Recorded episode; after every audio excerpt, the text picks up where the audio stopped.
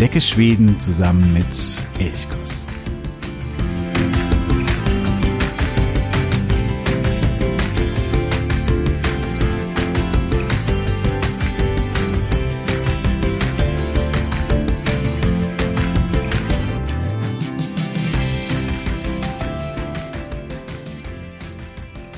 Es ist Mitte November oder mittlerweile schon fast Ende November. Eigentlich eine graue Jahreszeit. Dunkel, Schneematsch. Eigentlich auch keine richtig schöne Jahreszeit. Aber vielerorts in Schweden zumindest liegt bereits Schnee, so in der oberen nördlichen Hälfte. Dort liegt Schnee in vielen Orten, teilweise auch schon richtig viel Schnee. Und die Schweden, die können genau diese Zeit, wo es eigentlich gar nicht so schön ist, wo es ein bisschen ungemütlich ist, richtig schön gestalten.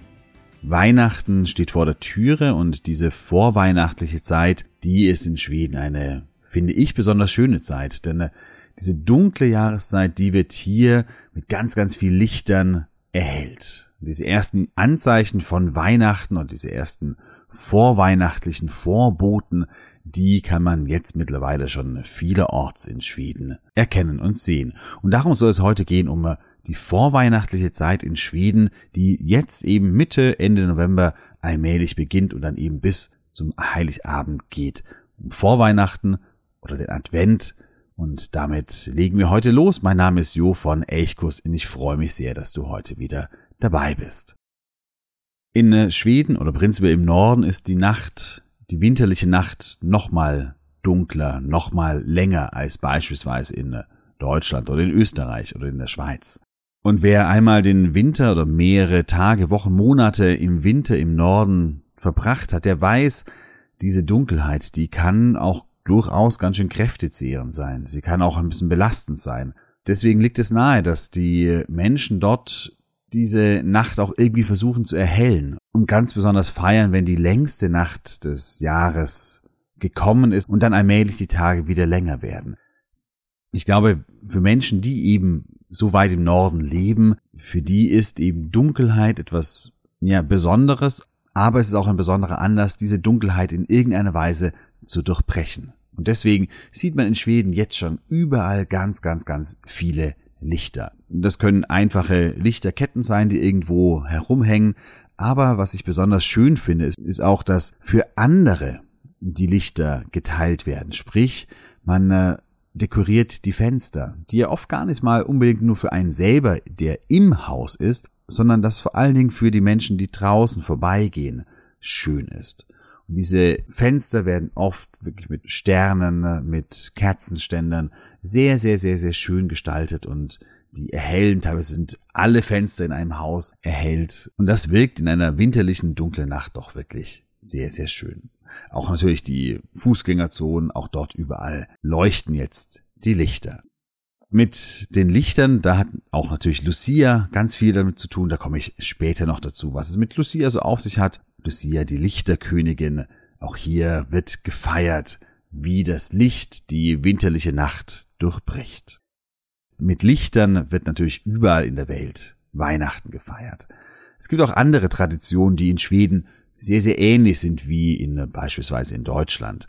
Und das liegt daran, dass Weihnachten natürlich auch ein sehr kommerzialisiertes Fest ist, äh, internationales Fest ist und deswegen sind natürlich auch Traditionen überall so ein bisschen die gleichen. Ich denke da sehr gerne zurück. Ich war einmal an Weihnachten oder kurz nach Weihnachten in der Dominikanischen Republik und dort, wo man ja wirklich keine kalten Temperaturen hat, auch im Dezember nicht.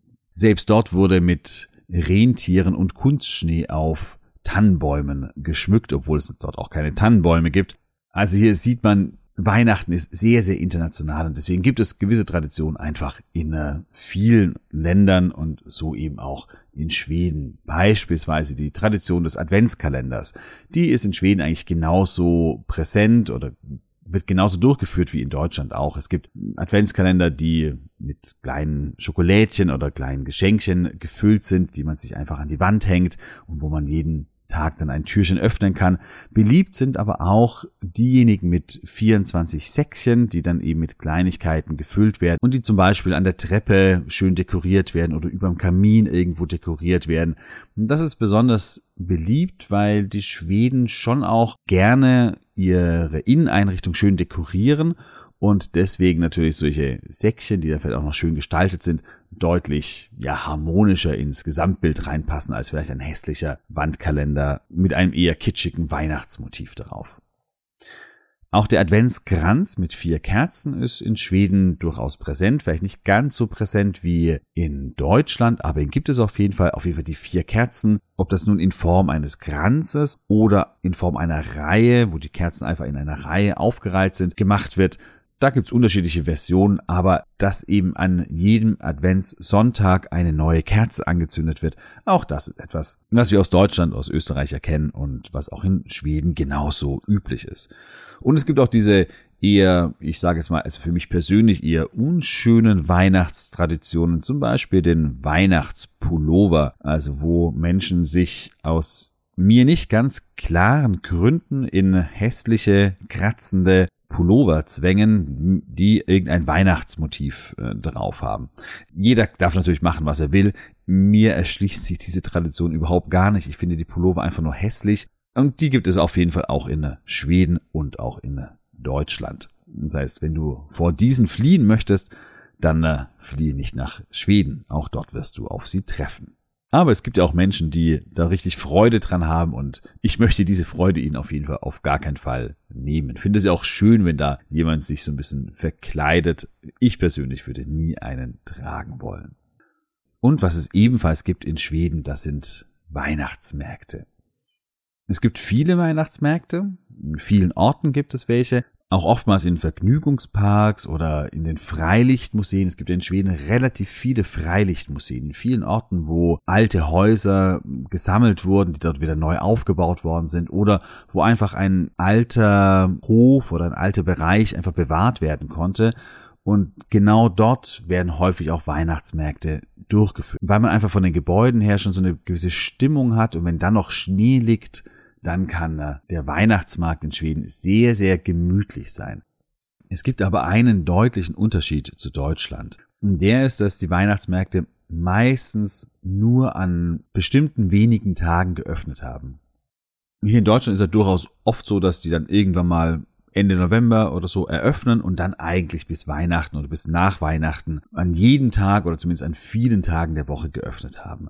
In Schweden ist das nur bei ganz, ganz wenigen Weihnachtsmärkten der Fall. Das heißt, wenn man in Schweden Weihnachtsmärkte besuchen möchte, dann sollte man sich genau anschauen, vielleicht davor auf die Homepage der Kommune oder des Weihnachtsmarktes gehen, um sich dann anzuschauen, wann hat denn der Weihnachtsmarkt geöffnet. Das sind oft wenige Tage, manchmal wirklich nur ein Wochenende oder in Vorlün beispielsweise nur an einem einzigen Tag. Und deswegen sollte man sich diese Tage genau anschauen. Weihnachtsmärkte gibt es, wie gesagt, überall. Oftmals sind sie aber nicht sonderlich schön. Da stehen ein paar Buden rum und das war's dann eigentlich auch schon. Es gibt aber einige, die sind wirklich sehr, sehr schön. Der, ja, ich weiß nicht, ob der größte, aber zumindest derjenige, der definitiv immer an jedem Tag geöffnet ist in der gesamten Adventszeit. Das ist der auf dem Sturetorget in äh, Stockholm, also auf dem Hauptmarkt in Gamla Stan. Und hier hat man natürlich mit den wunderschönen Häusern von Gamla Stan, mit dem Museum, wo das Nobelmuseum drin ist, hat man eine wunderbare Kulisse. Und wenn hier, wie gesagt, noch Schnee liegt, dann äh, kann es richtig, richtig schön werden. Dieser Weihnachtsmarkt ist auch schön, da gibt es viele, viele unterschiedliche Stände, wo man eben ja, wie in Deutschland auch. Man kann nicht Glühwein, sondern Glöck trinken, man kann äh, Lüstekatter kaufen oder Kleinigkeiten zu essen, Würste beispielsweise. Und man kann natürlich auch so ja, Handwerksprodukte, Kleinigkeiten, die eben hergestellt werden, Weihnachtsschmuck und so weiter und so fort kaufen. Das ist von den Produkten her auch relativ ähnlich wie in Deutschland. Dann gibt es, was ich vorhin schon gesagt habe, Weihnachtsmärkte in den äh, großen Vergnügungsparks. Beispielsweise im Skansen in äh, Stockholm, der ist an allen Adventswochenenden geöffnet. Und in äh, Liseberg, Diesen Weihnachtsmarkt finde ich wirklich sehr, sehr schön. Hier werden auch die Bäume mit ganz, ganz vielen Lichtern geschmückt und ich finde diesen Weihnachtsmarkt wirklich stimmungsvoll. Man glaubt immer so, ha, Vergnügungspark, muss ich da auf den Weihnachtsmarkt gehen? Wird da nicht irgendwie das alles völlig verkitscht oder so? Ja, diese Gefahr ist durchaus da, aber in Liseberg finde ich ihn trotzdem wirklich sehr, sehr schön. Liseberg hat auch sehr häufig geöffnet, nicht an jedem Tag, sind aber recht viele Tage im November und Dezember. Wenn du da hingehen möchtest, schau auf jeden Fall auf der Seite liseberg.se nach, dann findest du alle Tage. Einen weiteren sehr, sehr schönen Weihnachtsmarkt findest du in Lülio, also ganz im Norden in Gammelsdorn, der Altstadt, die auch UNESCO-Weltkulturerbe ist. Auch hier hat man ein, ja, eine wunderschöne Umgebung mit eben diesen alten, schönen Holzhäusern, die äh, dann da in dieser Jahreszeit nochmal so einen ganz besonderen Charme haben. Auch hier liegt sehr häufig natürlich Schnee, weil man eben ganz weit im Norden ist. Dieser Weihnachtsmarkt, den finde ich sehr schön, hat aber nur am 9. und 10. Dezember geöffnet. Genauso am 9. und 10. Dezember, das ist so das Wochenende, an dem besonders viele Weihnachtsmärkte geöffnet haben. Da ist auch der im Stene Got in äh, Helsingland geöffnet. In Helsingland gibt's die sogenannte Helsinge Got, das sind so alte Bauernhöfe. Auch die sind Teil des UNESCO-Weltkulturerbes. Und im Stene Got, das ist eben einer von diesen Höfen, findet auch ein sehr, sehr, sehr schöner, sehr traditioneller Weihnachtsmarkt jedes Jahr statt. Und ebenfalls sehr schön auch hier der 10. Dezember, wirklich nur ein Tag in Vorlühen. Auch hier nochmal Weltkulturerbe. Das ist ein bisschen Zufall, dass alles gerade das UNESCO-Weltkulturerbe ist. Aber daran sieht man vielleicht auch, es werden schon auch für die besonders schönen Weihnachtsmärkte auch besonders schöne oder traditionelle Orte gesucht, die beispielsweise eben dann Weltkulturerbe ist. In Vorlühen bei der Kupfergrube immer am 10. Dezember auch ein sehr schöner Weihnachtsmarkt. Und dann habe ich noch einen, der ebenfalls in diesem Wochenende stattfindet, vom 8. bis zum 10. Dezember in Visby auf Gottland. Und ja, Visby ist bekannt und vermarktet sich natürlich auch so als Stadt des Mittelalters. Und deswegen ist auch der Weihnachtsmarkt in Visby ein Mittelaltermarkt. Das heißt, er ist so ein bisschen von der Gestaltung, auch von den Produkten, von den äh, Getränken, die man dort kaufen kann, von der Art und Weise, wie er gemacht ist, einfach ein bisschen anders, ein bisschen mittelalterlicher. Ich kenne ihn nicht, ich könnte mir aber vorstellen, dass er bei Visby einfach eine sehr, sehr, sehr schöne Stadt ist, auch ein wirklich toller Weihnachtsmarkt ist. Welchen ich wiederum kenne und welcher auch relativ häufig geöffnet hat, das ist der in Costa, bei der Glasbläserei von Costa Boda. Dieser Weihnachtsmarkt, der ist auch direkt in der Glasbläserei oder auf dem Gelände der Glasbläserei angelegt. Auch ein sehr schöner Weihnachtsmarkt, relativ groß. Hier kann man natürlich auch einige Glasprodukte kaufen und der hat immer Donnerstag bis Sonntag in der Adventszeit und auch in der Woche nach Weihnachten geöffnet. Ja, das sind nur einige Weihnachtsmärkte. Wenn du vielleicht noch einen weiteren Weihnachtsmarkt kennst, wo du sagst, der ist wirklich richtig schön. Also es gibt viele, die, die so okay sind, wo man sagt, ja, kann man mal drüber laufen und vielleicht einen Glühwein oder einen Glöck trinken. Aber so richtig ein Highlight sind sie nicht. Davon gibt es viele. Aber wenn du noch einen kennst, wo du sagst, der ist wirklich, wirklich richtig schön, richtig sehenswert, dann schreib gerne bei podigy.de unter diese Folge einen Kommentar oder hinterlass auch einen Kommentar bei Spotify. Auch hier werde ich genau diese Frage hineinstellen. Kennst du noch weitere Weihnachtsmärkte? Auf welchem in Schweden bist du ganz besonders gerne? Hinterlass dir gerne noch eine Nachricht, dann äh, können auch andere davon profitieren.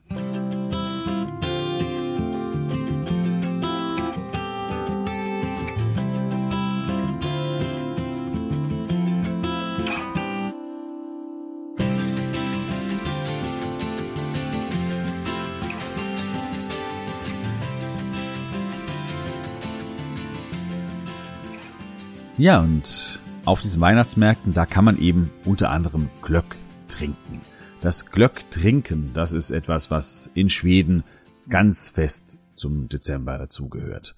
Glöck ist ja vergleichbar mit dem Glühwein, den wir ja auch alle kennen ist ein gewürzter, aufgewärmter Wein. Das Wichtige oder Besondere beim Glöck ist, dass er nochmal weiter gewürzt wird mit Mandeln und Nüssen, die dann in den Glühwein noch hineingegeben werden und hinzugegeben werden und Rosinen. Ja, und da gibt es unterschiedliche Formen. Wenn du in Schweden Glöck kaufst, im normalen Supermarkt, da kriegst du nur welche mit 2,25 Prozent Alkohol. Mehr und die stärkeren Varianten, die findest du dann nur im Systembolaget, weil hier ja in Schweden der Alkohol staatlich oder der Alkoholverkauf staatlich reguliert ist und deswegen musst du für die härteren Sachen dann immer in den Systembolaget gehen im Supermarkt. Wie gesagt, kriegst du so Light-Versionen. Also Glöck trinkt man und trinkt auch wirklich sehr, sehr gerne. Und zum Glöck, da werden vor allen Dingen Lüssekatter und Pepperkorkur gegessen. Das sind die beiden Backwaren, die in der Adventszeit ganz besonders hoch im Kurs stehen. Lustekatter, das sind die Katzen der Lucia, sind ganz eng mit dem Lucia-Fest, dem komme ich gleich noch, verbunden, das ist ein Safrangebäck, deswegen auch nicht ganz billig zum Herstellen, weil Safran eben sehr, sehr teuer ist. Und vom Safran bekommen diese Lustekatter auch ihre gelbe Färbung. Das zweite sind die Pepperkorkur, die Pfefferkuchen, wohl ursprünglich tatsächlich mit Pfeffer auch hergestellt, ich habe eine Information gefunden, dass man im Mittelalter wohl diese Pfefferkuchen tatsächlich mit Pfeffer eben gemacht hat, weil man geglaubt hat oder weil man dem Pfeffer eine heilende Wirkung zugeschrieben hat und deswegen gerade auch in der winterlichen Zeit eben Pepperkorkur gegessen oder hergestellt und gegessen hat, auch mit so einer medizinischen Absicht, dass man eben ja diesem Pfeffer eine heilende oder eine stärkende Wirkung zugeschrieben hat. Es gibt eine Legende, König Hans, der lebte um 1500 war der letzte oder ja, vorletzte dänische König, der innerhalb der Kalmarer Union Schweden regierte. Und es gibt diese Legende, dass König Hans sogar Pfefferkuchen, Pepperkorkur verschrieben worden sind, eben als gesund machende Diät. Ja, kann man heute, wenn man die gerne isst, vielleicht immer noch als Ausrede nutzen, um besonders viele zu essen. Ähm, Pepperkorkur, wirklich ganz, ganz beliebt in Schweden. Auch hier, genauso wie zu den Lussekatter, verlinke ich dir ein Rezept in den Show Notes. Wenn du die gerne selber nachbacken möchtest, dann äh, kannst du mit den Rezepten gut weiterkommen. Mit dem äh, Peppercorks Teig kann man nicht nur kleine Plätzchen backen, also die Peppercorkur, man kann auch ganze Häuser bauen. Und die Tradition, ein Peppercorks Hüs zu bauen, also ein Pfefferkuchenhaus. Die ist in Schweden groß und ich habe auch das Gefühl, die wird immer größer gerade aktuell. Das machen nicht nur, aber besonders auch Familien mit ihren Kindern sehr, sehr, sehr gerne. Aber es gibt auch riesige, es stand mal vor einigen Jahren, das war für irgendeine Margarine, glaube ich, eine Werbung, ein riesiges Peppercorkshüs am Hauptbahnhof in Stockholm. Das konnte man sogar, also begehen, das war menschengroß gemacht. Also da werden wirklich alle möglichen Varianten gebaut. Ein Konditor in Uppsala hat mal den Dom von Uppsala als Peppercorkshüs gebaut. Also man kann ja wirklich alles machen. Auch in äh, ganz normalen Familien, in kleinen Familien gibt es Menschen, die sich hier wirklich regelrecht verkünsteln, die Schlösser, Burgen oder eben auch einfache Häuser bauen mit allen möglichen Verzierungen. Ja, das ist tatsächlich schon so eine Art kleiner Sport geworden. Hier werden eben Platten mit Peppercorks Teig zusammengefügt zu eben einem Haus oder zu einer Burg, zu einem Schloss, wie auch immer.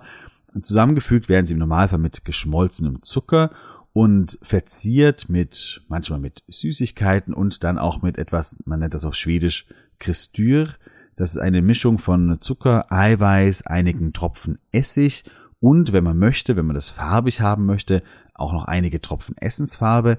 Dann kann man eben schöne Verzierungen drauf machen. Das, äh, diese Kristür hat eine Konsistenz, die ist flüssig, so dass man sie eben auch wirklich schön verzieren kann, aber eben auch nicht zu flüssig. Das heißt, sie verläuft auch nicht und man kann eben auch dann die Dächer oder die Hauswände schön verzieren, ohne dass es irgendwie verläuft. Ja, bist du vielleicht auch Fan von Peppercorks Hüs? Hast du auch schon selber welche gebaut? Dann äh, Schick mir gerne ein Bild und wenn ich deine Erlaubnis habe, würde ich da auch gerne Bilder im nächsten Newsletter vielleicht mit verschicken. Würde da natürlich auch deinen Namen mit erwähnen.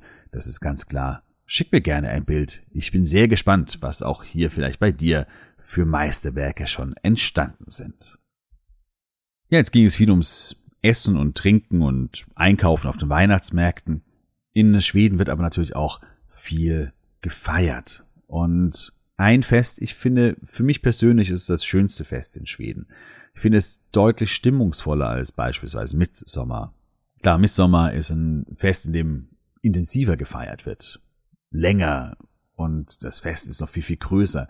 Aber stimmungsvoller finde ich wirklich Lucia.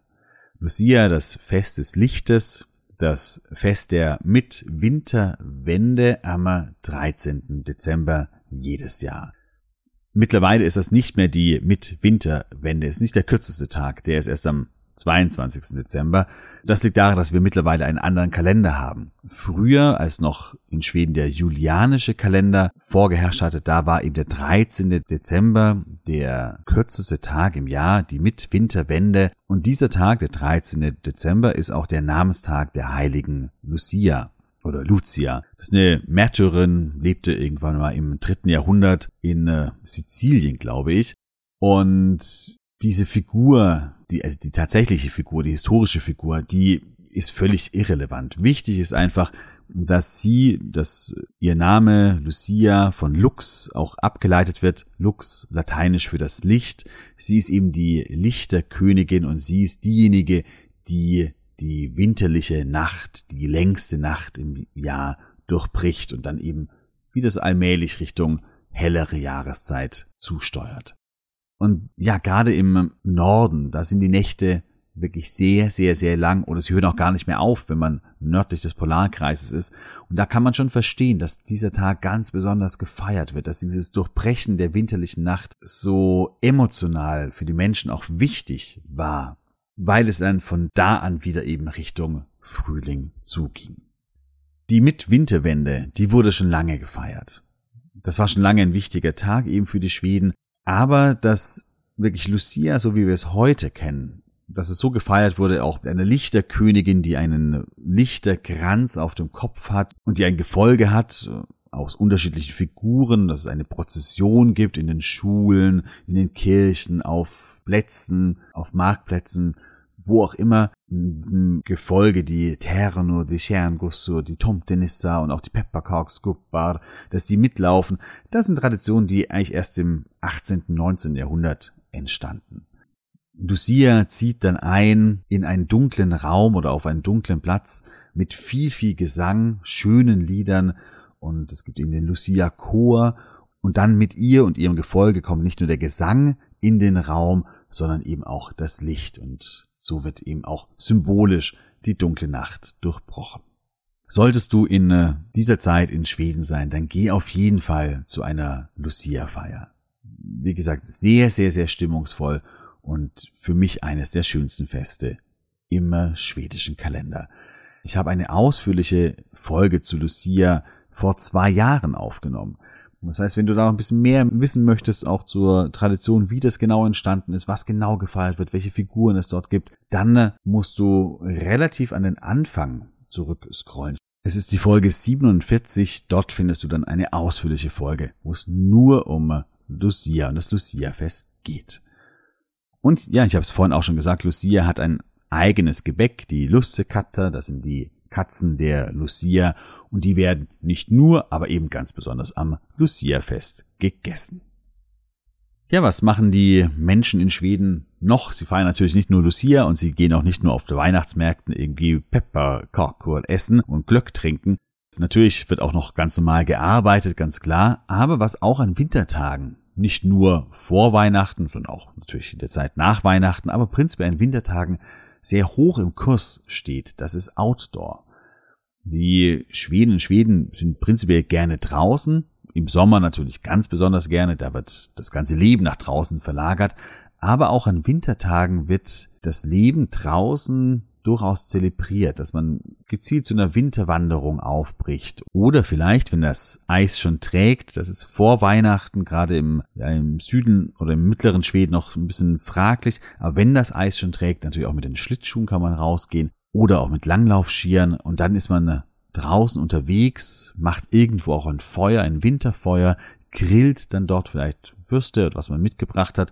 Und das machen die Schweden wirklich sehr gerne und ich finde es auch wunderschön, wenn man dann da irgendwo sitzen kann, vielleicht an einem zugefrorenen See, kleines Feuerchen macht, Kaffee oder Tee, den man sich mitgebracht hat, einen Thermos kann, dann trinken kann, Kleinigkeit grillt und wenn dann noch die Sonne scheint, dann gibt es wenig, was schöner sein kann als genau das. Also auch das kann eine Empfehlung sein, wenn du im Winter in äh, Schweden, wenn du jetzt gerade in Schweden bist und wenn es ein schöner winterlicher Tag ist, dann äh, geh raus und mach irgendeine Outdoor-Sache, eine kleine Wanderung eine kleine Tour mit den Langlaufschieren und nimm eine Thermoskanne Kaffee, Tee mit, ein bisschen Gebäck mit und ein bisschen was zum Grillen und ein paar Holzscheite dann auch für ein kleines Feuer.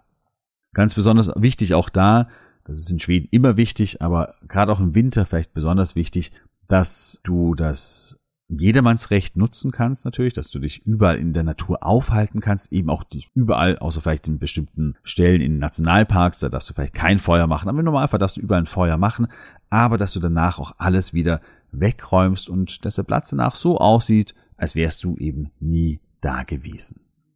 Ja, und dann ist noch eine wichtige Sache, die auch natürlich die Schwedinnen und die Schweden machen in der Vorweihnachtszeit und das ist das Kaufen von Weihnachtsgeschenken, die sogenannten Julklappar. Julklapp finde ich ein sehr witziges Wort, auch woher das Wort kommt. Also das Klapp ist eben ein Geschenk, Jül, klar Weihnachten. Man könnte auch Präsent sagen. Auch Präsent heißt ein Geschenk, aber es hat sich gerade in Weihnachten der Begriff des Klapp oder im Plural Klappar durchgesetzt. Die Entstehung kommt wahrscheinlich daher, dass man in früheren Zeiten, im ländlichen Schweden vor allen Dingen, dann eben an Weihnachten zu den Nachbarn gegangen ist und dann an die Fenster oder Türen geklopft hat, eben auch Klappa heißt das dann, und dann eben eine Kleinigkeit, ein kleines Geschenk hineingeworfen hat in die Wohnung und dann weitergegangen ist. Und so entstand wohl das Wort eben für das Weihnachtsgeschenk für Klapp, für Jül Klapp. Ja, und was kann man vielleicht an äh, Weihnachten verschenken, was vielleicht irgendwie auch mit Schweden zu tun hat? Ich habe ein paar Kleinigkeiten, ein paar kleine Empfehlungen.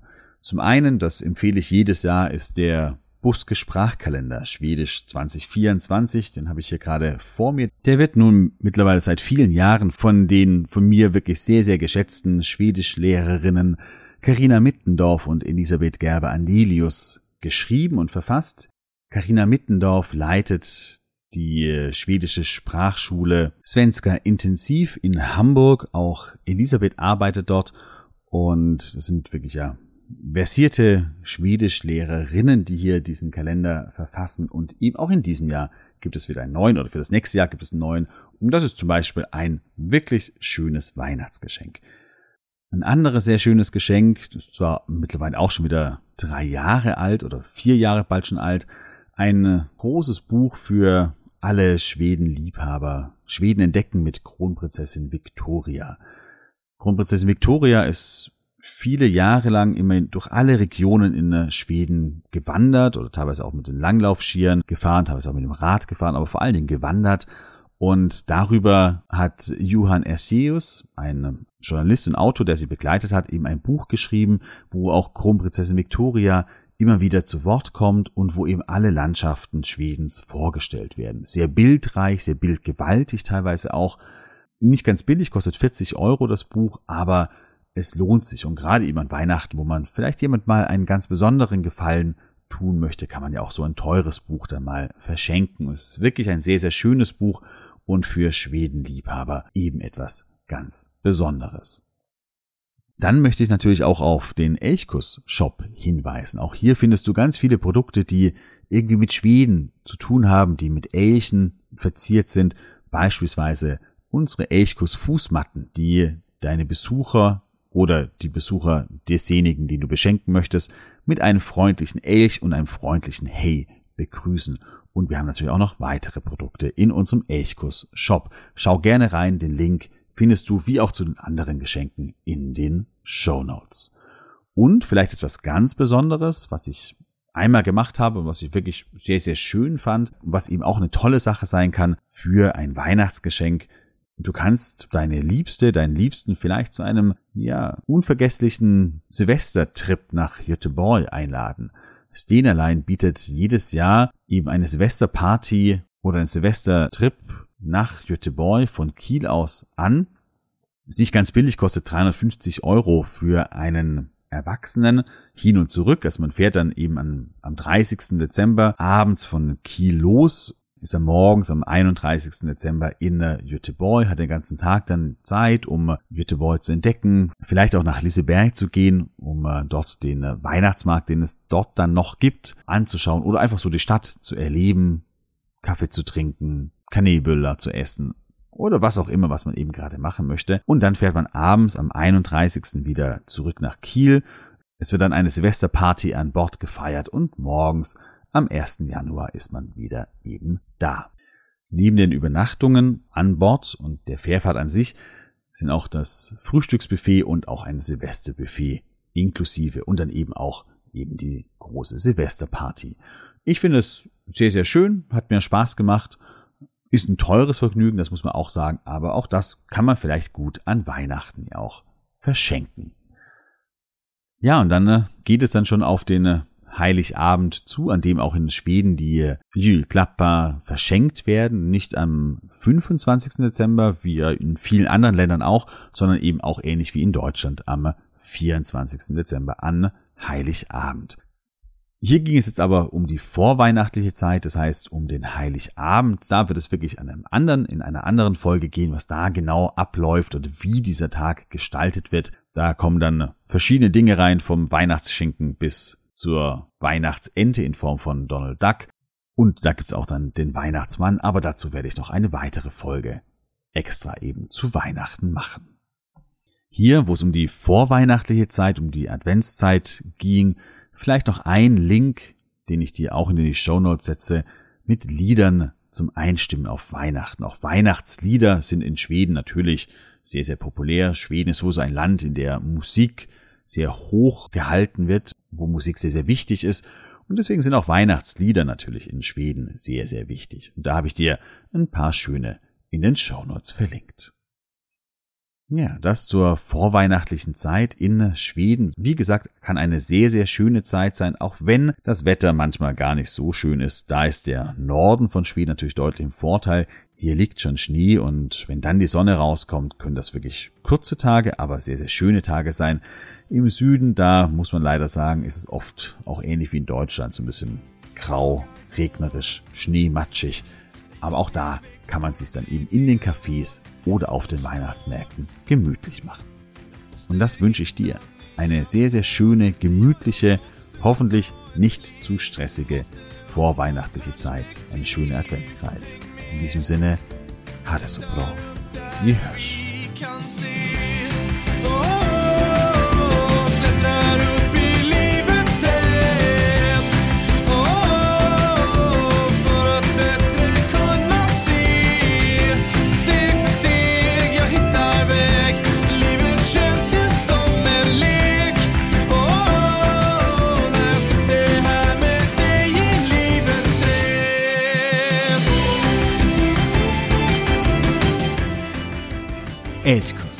Der Podcast für Schweden.